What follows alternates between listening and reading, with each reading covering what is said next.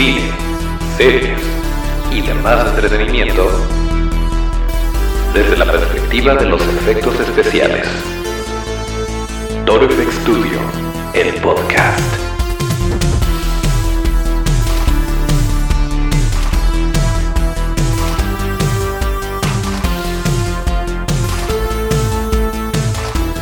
Pues estamos de vuelta en otro episodio de Toro FX Studio, el podcast, el lugar donde hablamos de cine, series y demás entretenimiento desde la perspectiva de los efectos especiales de maquillaje. Acuérdense de nuestras redes que son arroba Studio, esto es arroba D-I-O. Y eh, pues dándole las gracias al buen Otto en los controles. Eh, iniciamos este episodio que acuérdense que hay nuevo episodio todos los martes y todos los viernes en la plataforma que ustedes elijan para escuchar podcasts, ya sea en Spotify, en Apple Podcasts, en Evox, em, en Tuning Radio o también nos pueden ver en video en YouTube, en Facebook y en Instagram TV. Eh, pero bueno, antes que nada, muchísimas gracias por, eh, por haber visto el episodio de Adam Soler. Em, gracias a Adam por haberse dado la vuelta por acá. La verdad es que nos la pasamos muy bien y se quedaron muchas cosas en el tintero, muchas cosas que también eh, hacía falta platicar, pero bueno, no nos da un solo episodio para esto, esperemos tenerlo de regreso en algún momento. Eh, y bueno, antes de seguir con el episodio, una fe de ratas, la compañía de la cual Adam Soler es dueño y operador es Maquila Fílmica, no Máquina Fílmica. Entonces, eh, pues había que hacer esa corrección. Las ligas, de todas formas, las que están en el, en el episodio anterior, son las mismas. Pero, eh, pero sí lo dije mal y está mal en el video. Entonces, nada más para que quedara por ahí registro de que se hizo la corrección. Em, y pues estén atentos. Hacía un rato que no, no estábamos solos ustedes y yo eh, que no hacíamos un episodio de esta forma porque antes o era en vivo o, eh, o era con un invitado. Afortunadamente hemos tenido, eh, pues se han alineado los astros y hemos tenido invitados últimamente bastante interesantes. Pero bueno, en esa ocasión había mucho que hablar, hay mucho que hablar de las cosas que están sucediendo en el mundo del entretenimiento, así que pues bueno, aquí estamos. De todas formas, estén pendientes porque viene un invitadazo para este viernes, ya les estaremos contando. Eh, pero bueno, una de las cosas que sucedió este fin de semana es el DC Fandom, que es eh, pues algo así como la Comic Con de DC. Eh, es un evento en el que presentan las nuevas, pues los nuevos proyectos que trae DC, entre ellos series animadas o películas animadas. Eh, videojuegos, cómics y obviamente películas. Y sí hubo, hubo bastante, bastante carnita por ahí. Entonces, pues sí, el día de hoy vamos a estar hablando de DC y obviamente de Batman. Ya lo vieron en el título. Les vamos a decir un detallito que no se está, pues no le están dando tanta, mm, pues tanto eco como, como debería. Eh, pero por lo pronto le voy a pedir al buen Otto que le suba un poquito la música y eh, pues entramos de lleno con lo que tenemos que platicar de DC y de Batman.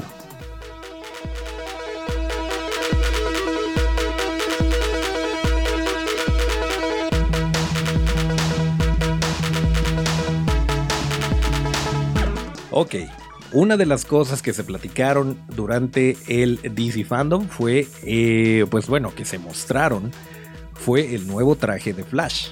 Así es, la película dirigida por Andy Muschietti que es The Flash. Últimamente no sé por qué DC está haciendo... Eh, me parece que Joker también fue de Joker y luego viene The Batman y The Flash y The Suicide Squad.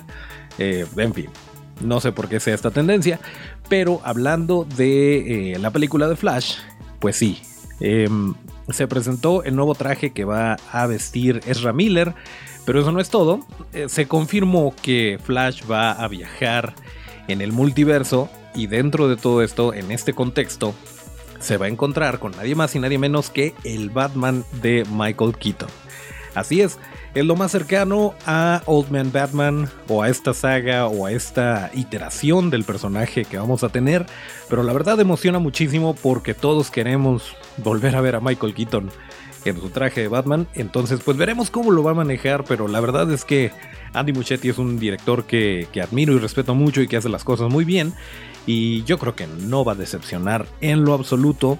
Eh, y no, no solamente esto, también está confirmado, a menos que a la mera hora se baje del tren, pero esperemos que, esperemos que sí suceda. Está confirmado que también va a estar el Batman de Ben Affleck. Se rumora, se rumora, o sea, hasta ahorita está confirmado nuevo traje de Flash, Michael Keaton como Batman, Ben Affleck como Batman. Eso es lo que sabemos. Ahora, en cuanto a rumores, se supone que estaban intentando conseguir a Christian Bale, pero que no le llegaron al precio y que a lo mejor sería el Batman de Robert Pattinson. No sabemos. Pero la verdad es que con lo que tenemos hasta el momento, con el hecho de que esté Michael Keaton y Ben Affleck como Batman, pues, se agradece bastante. Ya es algo bastante interesante y que tenemos que celebrar y que se va a poner muy bonito. Desafortunadamente esta película sale hasta 2022, así que tenemos un año para... Un poquito más de un año para hacer teorías de conspiración y lo que se nos ocurra. Eh, pero bueno, pues las noticias son buenas. Las noticias son esperanzadoras. Eh, yo la verdad sí estoy esperando mucho esta película. Tanto The Flash de Andy Muschietti como The Batman de Matt Reeves. Eh, como en su momento esperé The Joker. Y miren, le fue muy bien. Em, otra de las cosas que se hablaron, o más bien que se presentaron, fue el último tráiler. Ya por fin, esto es lo último, el último avance que vamos a ver de La Mujer Maravilla 1984 o Wonder Woman 1984 eh, que sale aparentemente en octubre. Sigue el plan, eh, quién sabe qué vaya a pasar. Ojalá, ojalá y si se pueda. Ojalá y para octubre todos podamos ir al cine. Pero ese es el plan que tiene Warner, que salga en, en octubre. Y en esta última, pues nos presentan un poquito. Un poquito más de la villana. Un poquito de humor. Eh, bastante acción. Eh, la verdad es que este tipo de producciones. Eh, es muy difícil juzgarlas por los trailers, pero hay que tomar en cuenta que uno va a divertirse, uno va a ver personajes de cómic en la pantalla, entonces escenas de acción, que esté entretenida, de repente el humor se entiende, se entiende que quieran agarrar de repente audiencias un poquito más jóvenes, entonces yo para nada, para nada lo descalifico, aunque los fans de Hueso Colorado, eh, que saben perfectamente la vida y obra de, Diana, y, de Temisquera o bueno, su planeta de origen, eh, pues mm, puede no parecerles tan bonito. Pero yo en lo personal pienso que es un gran acierto, que le va a ir muy bien. Eh, me gusta, me gusta hasta ahorita lo que veo. Ya vimos la armadura eh, en todo su esplendor, con sus alitas y todo esto. No sabemos todavía por qué, pero ya veremos conforme se acerque octubre, porque más avances ya no vamos a tener, pero ahí se los vamos a dejar en la descripción. Eh, los trailers de los que estamos hablando, ahí se los ponemos para que ustedes estén también al tanto. Em, otra cosa que también se anunció es el Snyder Cut.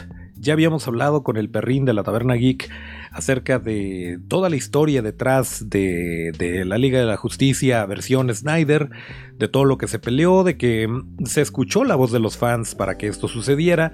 Eh, y bueno, pues HBO Max dijo, va, yo le entro. Y no va a ser una película, va a ser una miniserie. Tengo entendido que cuatro capítulos de una hora, algo así. Eh, lo cual está bien, porque por un lado, para, mostrar algo nuevo, pues obviamente no quieres eh, la película que salió en cines, más algunas escenas o más algunas cosas que Snyder le hubiera puesto antes de que llegara Joss Whedon, eh, sino completamente su visión. Y para, pienso que para tener la libertad de contarla eh, completa y como debe de ser y como él la había imaginado, después de todo esto, para los fans que estuvieron peleando, que estuvieron pidiendo que se le hiciera justicia a, a la visión que tenía Zack Snyder, creo que lo más inteligente que pudieron hacer es esto justamente, hacer una miniserie y de esta forma se puede, eh, pues tiene mucho más libertad, tiene cuatro horas. Eh, es un aproximado, no estoy seguro si son cuatro episodios de una hora, pero el caso es que es mucho más tiempo de lo que una película normal. entonces no va a haber problema por ese lado más el billete que se le está poniendo para terminar los efectos especiales y los detallitos. Acuérdense que mucho de esto ya se había grabado, pero pues sí le faltaba como que su manita de gato. Entonces, por ese lado creo que está muy bien y creo que eh, nos da algo diferente. En vez de poner a, comparar eh, la Liga de la Justicia de Joss Whedon contra la Liga de la Justicia de Zack Snyder, eh, ya estamos hablando de dos medios completamente diferentes. Uno es una película, otro es una miniserie y creo que de esta forma eh, pues pueden, podemos quedar todos contentos. Si te gustó la película original o la película que salió en el cine, está bien, ahí está tu película. Por otro lado está esta miniserie que va a ser un poquito más oscura, que ya vimos por ahí a, Darkseid, que... Eh, tiene, tiene cosas que, que, prometen bastante y estoy seguro que los fans de Hueso Colorado de DC están totalmente de acuerdo, porque pues eh, todo mundo quería esto. Al menos todo mundo que está involucrado en el mundo de DC quería que esto sucediera. Y miren, se les cumplió. Ahora, habrá que esperar eh, a 2021. Afortunadamente esto sí sale el próximo año. Eh, ya estamos hablando de 2022 como si estuviera a la vuelta de la esquina y la verdad es que todavía falta que se acabe 2020 y falta 2021. Pero en efecto, el próximo año sale esta miniserie de la Liga de la Justicia. Y por otro lado, por HBO Max, por cierto, ese es otro problema. Eh, en noviembre nos llega Disney Plus a México y Latinoamérica. 17 de noviembre, según un tweet mal, mal eh, publicado, que aparentemente se filtró. Pero miren, nos tiene a todos hablando de eso. Eh, pero pues está la plataforma de Disney Plus. Está obviamente Netflix, Amazon Prime. Y por ahí viene HBO Max. Entonces no sé qué vamos a hacer con tanta plataforma. Eh, pero pues esperemos. Esperemos que eh, todo sea. Pues vaya, que no se, no se convierta en un gasto que no podamos costear. Y que eh, tenga todo el entretenimiento que promete. Porque la verdad es que sí. Em, sí se antoja también HBO Max, no les puedo decir que no. Los Titanes, la, la, temporada 3 de Titans, de, que originalmente vimos en la ya fallecida DC Universe que nunca llegó para acá, eh, pero que Netflix estaba retransmitiendo, eh, pues ahora se va a estrenar en la plataforma de HBO Max. Entonces HBO y Warner están super brothers en este momento y podemos esperar que muchas de las nuevas propuestas eh, y mucho de lo que... y en su momento creo que lo hablamos aquí que DC Universe no debió de haber existido como tal, que más bien debió de haberse aliado a alguien más, alguna otra plataforma, y entonces ya caer en blandito y tener un espacio donde hacer todas estas cosas en vez de querer inventar el hilo negro. Y miren, ahí está. Eh, esperemos que HBO Max no le pase, por no aliarse con alguna otra o con Disney o no sé, bueno, eso nunca va a pasar, pero, pero esperemos que eh, todo sea para bien de nosotros, los fans y los consumidores, y habrá que esperar a 2021 para ver el Snyder Cut o la versión de la Liga de la Justicia de Zack Snyder. Y hay otra cosa. Hay otra cosa que eh, cerró muchas bocas, que apaciguó a muchos inquietos, eh, que le prendió la flama a muchos haters que nada más están buscando la, la excusa para, para pelearse o para llevar la contraria. Pero creo que el sentimiento general es, wow, sí, sí estoy dentro. Sí voy con todo. Y estoy hablando de The Batman, de Matt Reeves que eh, pues nos presentaron un tráiler y la verdad es que sí había mucha eh, había mucho eh, muchas dudas y, mucha incertidumbre alrededor de esta película. Porque Robert Pattinson porque no tenía no daba la talla no estaba ganando la masa muscular necesaria que eso tengo entendido que nunca fue confirmado, pero el caso es que eh, mucha gente, y no es su culpa, simplemente no saben, pero mucha gente eh, piensa en Robert Pattinson e inmediatamente se remonta a la única película de Robert Pattinson que han visto, o las únicas tres, que son las de Twilight. Eh, no sé si la parte 3 se dividió en dos, no me importa. El caso es que se remontan a Twilight y no toman en cuenta que Robert Pattinson es un actor que con mucho trabajo claramente se ha querido salir de todo esto y, ha, hecho, ha hecho trabajos bastante impresionantes y bastante decentes y creo que ya probó su valía como actor. Entonces, eh, no, no, me parece justo que lo estemos midiendo con algo que hizo hace muchísimos años y que fue de sus primeros trabajos y que, pues obviamente era, era parte de los primeros pasos que se dan. Es como es como si midiéramos a Leonardo DiCaprio por Titanic y no dejáramos de pensar en Leonardo DiCaprio por ser el niño bonito de Titanic, cuando él mismo también se salió y estuvo haciendo varias cosas y hoy en día es uno de los actores más respetados y mejores de, eh, que nos tiene que ofrecer Hollywood. Pero bueno, el caso es que eh, sí se ve un tono mucho más oscuro. Eh, y decir mucho más oscuro hablando de Batman, la verdad es que suena redundante porque pues Batman es un personaje oscuro, es un es más como lo visualizaba, por ejemplo, y por eso es tan aclamada la, la película de Batman de Tim Burton. Eh, porque pues por ahí va el rollo, ¿no? Ciudad gótica y todo, es un estilo noir, este, de crimen, de, ese... tiene otro sentimiento eh, mucho, mucho, mucho, mucho más eh, adulto o, profundo o oscuro que un Iron Man, por ejemplo, que Iron Man también ha, tenido sus ha tenido sus arcos y, sus problemas con adicciones y todo esto. Pero hablando del cine, eh, pues digamos que los superhéroes de Marvel son un poquito más coloridos, un poquito más alegres. Eh, y en DC, en, particular Batman, siempre ha sido como que el patito feo, pero dicho de buena manera. Es, eh, es una parte oscura de DC, es una parte oscura de los superhéroes pero que al mismo tiempo tiene este enigma, este saborcito interesante, por lo cual ha ganado tantos seguidores. Eh, sin embargo, sin embargo, no necesariamente se estaba, se estaba siguiendo, se estaba yendo por ese lado, porque entiendo que de repente Warren no sabe qué hacer y dice, es que la gente está comprando esto, eh, vamos a ponerle más coloritos, vamos a ponerle más humor, pero con Batman no puedes hacer eso. O sea, sí puedes, y ya lo demostró Adam West, pero hoy en día creo que necesitábamos un Batman así, o al menos por lo que muestra el tráiler. Eh, lo dijo el mismo Matt Reeves, esta película se va a enfocar más en las, eh, en las habilidades de detective de Batman, eh, porque hay que recordar que además de ser un superhéroe, es el mejor detective del mundo. trágate esa Sherlock Holmes. y, creo que sí se, está, sí se está viendo reflejado. Vaya, lo que nos muestra el tráiler es un Paul Dano que es el acertijo que está dejando pistas y se ve un poquito como. A mí me recordó mucho, por ejemplo, a Seven, eh, peliculón también, pero me, eh, se me hizo más o menos como por ese estilo. Y entonces Batman tiene que eh, no, no estar tirando trancazos, sino usar su inteligencia para resolver esto y para atrapar al acertijo. Pero eso no lo es todo. Em, ah, por cierto, el batimóvil que dijimos que parecía de Rápidos y Furiosos Sigue pareciendo un carro de rápidos y furiosos, pero esto no es nada malo en lo absoluto. El batimóvil tiene que ser imponente y tiene que ser rápido y tiene que... Vaya, a mí me gustó mucho. El traje también me pareció muy bien. Eh, el Robert, Robert Pattinson como Batman ya lo compré. Eh, como Bruce Wayne, de repente como que le robó un poco el peinado a Tobey Maguire en, en Spider-Man 3, pero eso lo pasamos por alto.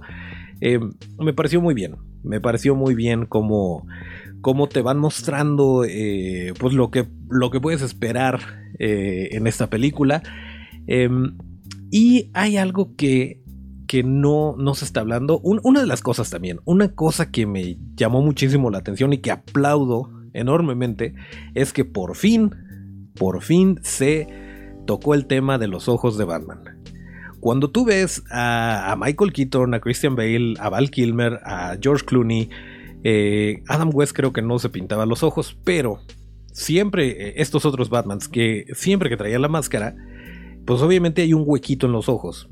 Y obviamente eh, e, ese pedazo es piel, no es negra. Entonces, Batman se tenía que pintar los ojos para que, para que se viera negro igual que la máscara. Sin embargo, en las películas cuando se quitaba la máscara ya estaba normal y no había maquillaje y no había nada. Y en este, simplemente en el tráiler, ya te están mostrando un Robert Pattinson sin máscara, con los ojos pintados de mapache, como no. ¿Por qué? Porque es necesario. Porque es necesario para mezclarse con la máscara, para mimetizarse con su personaje. Y eh, pues vaya, me pareció un detallazo que, que, lo hayan tomado en cuenta, que por fin se haya, se haya hablado del elefante en la habitación. Eh, pero no nada más eso. Hay un detalle de maquillaje muy importante y que creo que no estamos hablando lo suficiente, que es el pingüino. Ya se había dicho que Colin Farrell iba a ser el pingüino, ya lo habíamos visto en algunas fotos que estaba en el set, eh, pero no, no se nos había dado la oportunidad, no se nos había mostrado alguna imagen de eh, Colin Farrell como el pingüino. Y hay una escena dentro del tráiler donde aparece un personaje eh, peculiar, con rasgos pingüinescos, pero que si no sabes quién es, pues pasa sin pena ni gloria. Resulta que él es Colin Farrell, él es el pingüino y, eh, y trae un trabajo impresionante de maquillaje, tanto así que hay gente eh, que incluso hay discusiones en internet cosa rarísima, pero hay discusiones en internet de que no, es que ese no es Colin Farrell. Eh, sí, sí lo es. Y incluso, bueno, el, trabajo de maquillaje corrió a cargo de el mismísimo Mike Marino de Prosthetic Renaissance em, FX o ProRen FX. Ahí les ponemos el, eh, el Instagram para que chequen su trabajo. Em, pero fue muy chistoso porque, porque el mismo Mike subió la imagen y, y, dijo, ay, Colin Farrell como el pingüino en el nuevo tráiler de Batman ya salió. Y todavía le preguntan, ¿y cómo sabes que es Colin Farrell? Porque yo lo maquillé. Pero bueno, el caso es que sí, confirmadísimo, es Colin Farrell. Él es el pingüino. Ya no le busquen. Vayan y vean el tráiler. Pónganle pausa al episodio. Eh, bájense ahí en la descripción están las ligas. Vean el tráiler, exacto, los esperamos. Aquí no pasa nada. Es más, Soto, súbele a la música para que vayan a ver el tráiler. Igual pónganle pausa.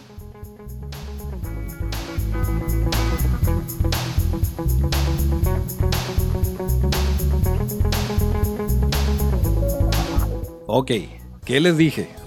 ¿Qué les dije? Ese es Colin Farrell. Efectivamente. Eh, y bueno, ya sabemos, ya sabemos que un buen maquillaje no garantiza una buena actuación. Pero, pues qué padre. Qué padre, que a mí me parece muy interesante, sobre todo cuando retan a los actores de esta manera, eh, cuando, cuando se salen de su zona de confort. Colin Farrell tiene cierto físico, tiene ciertos atributos y ciertos personajes que normalmente se asocian a él. No vamos a hablar de Bullseye en Daredevil, no es necesario. pero eh, en esta ocasión pues está, está interpretando un personaje completamente diferente y bueno pues de eso se trata la actuación, ¿no?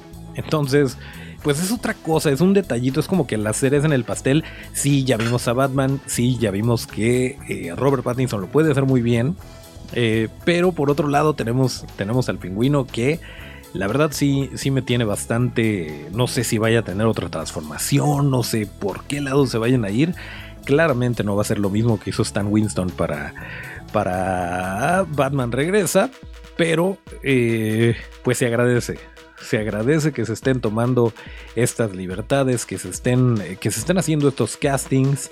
Em, y bueno, pues no, no, queda, no nos queda más que esperar. Por cierto, Mike Marino de Prosthetic Renaissance también hizo, em, hizo un maquillaje que está circulando por ahí, seguramente lo vieron, y si no, acá se los ponemos, que es de la película Project Power que por cierto está disponible en Netflix. Y miren, lo que yo he escuchado, porque la verdad no les puedo decir em, no les puedo decir personalmente de la película qué onda, porque no la he visto.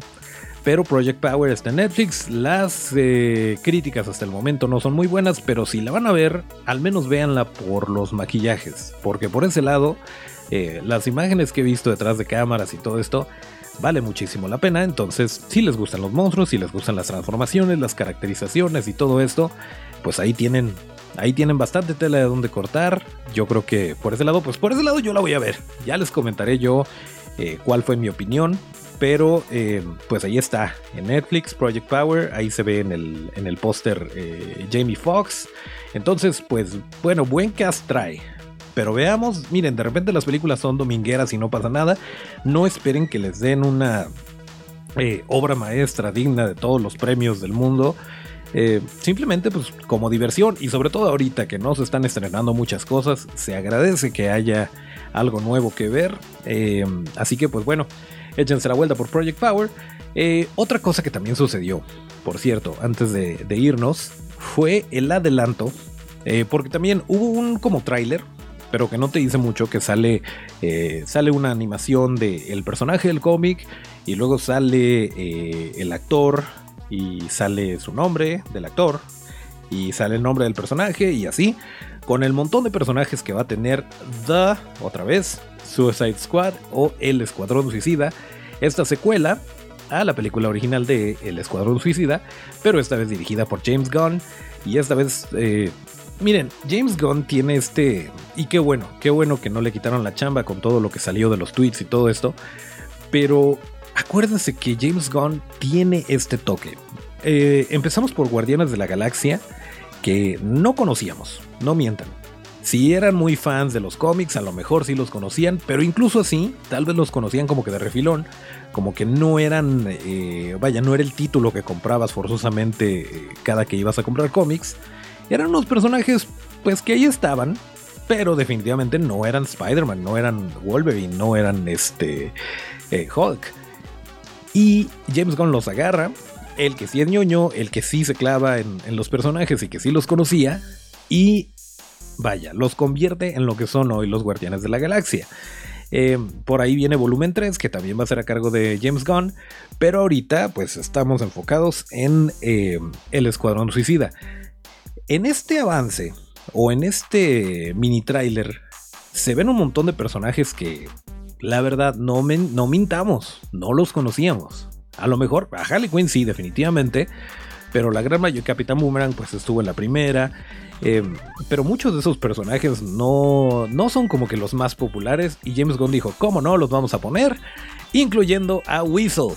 A mí me encantó Weasel. Y miren, James Gunn es una persona que siempre eh, sabe cómo combinar tanto lo digital como lo práctico. En este avance que, que se mostró, hay explosiones y hay un montón de cosas, hay maquillajes, hay... Eh, vaya, cuando se tiene que hacer práctico se hace, pero siéndole fiel a la tradición de poner a su hermano, Sean Gunn, como un animal, como un... Eh, no sé si sea marsupial, eh, pues Sean Gunn va a interpretar, quien, por cierto, quien en Guardianes de la Galaxia interpretó a, a Rocket, al menos en, en las escenas de... vaya, como stand-in, como nada más está, estoy ahí, estoy dando vueltas, estoy diciendo las líneas, pero la voz la graba Bradley Cooper, pues en esta ocasión sí le dio como que eh, su título, su, crédito, top billing. Em, Sean Gunn va a ser Weasel, que es esta eh, como comadreja. Eh, perdón, perdón para mis amigos que son fans de los, de los cómics, a ver si nos comentan un poquito de qué onda con este personaje. Pero eh, pues me pareció muy interesante. Por ahí está John Cena, está Michael Rooker, está Idris Elba. Eh, vaya, el cast está bastante pesado y los personajes están bastante interesantes. Entonces, eh, pues bueno, otra cosa que esperar. yo la verdad le auguro un muy buen futuro. Si, si no le fue nada bien a, el Escuadrón Suicida, es la verdad. Em, financieramente, porque pues a algunos fans les gustó, a otros no, eso no importa. El caso es que para que el estudio decida si hace otra o no, pues estamos hablando de lana. Y en esta ocasión parece que recaudó lo suficiente como para garantizar una secuela. Em, y, se ve muy bien, la verdad es que a mí se me antoja muchísimo. Y pues bueno, ahí les vamos a dejar también la liga para que le echen un ojo y nos den su opinión. Y em, pues bueno, antes de irnos nada más quiero decirles que este viernes vamos a tener al mismísimo Hoss Kellington. Así es, a José Dávalos, originario de, eh, de aquí mismo, de Guadalajara. Estuvimos platicando con él y se va a poner muy muy bonito, así que esténse pendientes. Este viernes lo vamos a estrenar. Y dicho esto, pues eh, yo creo que ya era todo lo que, lo que queríamos compartir con ustedes, así que le voy a pedir a mi amigo Otto que nos ponga el tema de salida y nos despedimos como lo marca la tradición. Adelante Otto.